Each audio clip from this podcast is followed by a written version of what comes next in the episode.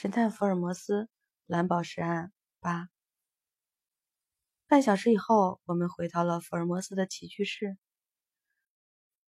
布莱德迫不及待地问：“福尔摩斯先生，您能告诉我这只鹅的下落吗？”“当然，它确实是一只奇异的鹅。这只鹅死后下了一个蛋，世界上罕见的、最美丽的、最明亮的蓝色小蛋。我已经把它珍藏在我这儿的博物馆里了。”福尔摩斯打开他的保险箱，高举那颗蓝宝石。莱德摇摇晃晃地站起来，拉长了脸，直瞪瞪地注视着蓝宝石，不知该如何是好。福尔摩斯平静地说：“莱德，我已经完全掌握了这个案子的每一个环节和证据。在我看来，你就是一个狡猾的恶棍。你知道管子工人约翰曾有过偷窃行为，所以嫌疑会很容易地落在他身上。”那么你干了什么呢？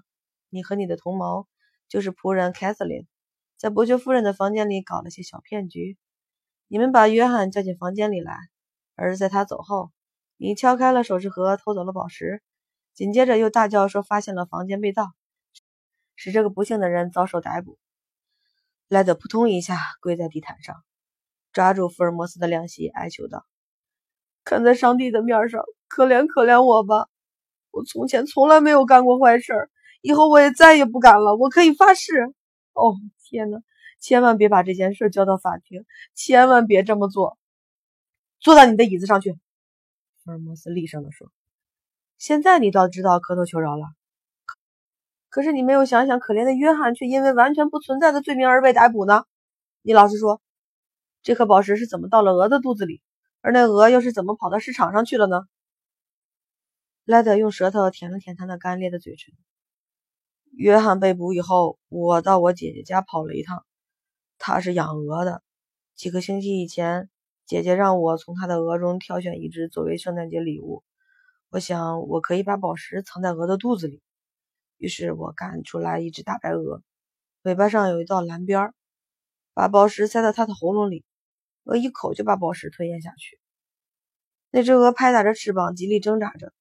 这时候，我姐姐闻声走出屋来，问我发生了什么事情。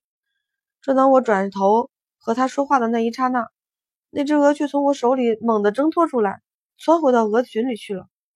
还好我姐姐帮我捉到这只鹅，把它宰了，让我带走。当我带着这只鹅一路跑回到基尔伯恩，可它的胃里根本没有什么蓝宝石。我知道一定出了什么差错。我急忙回到我姐姐家里，但是所有的鹅。已经被卖到了李奇的店里。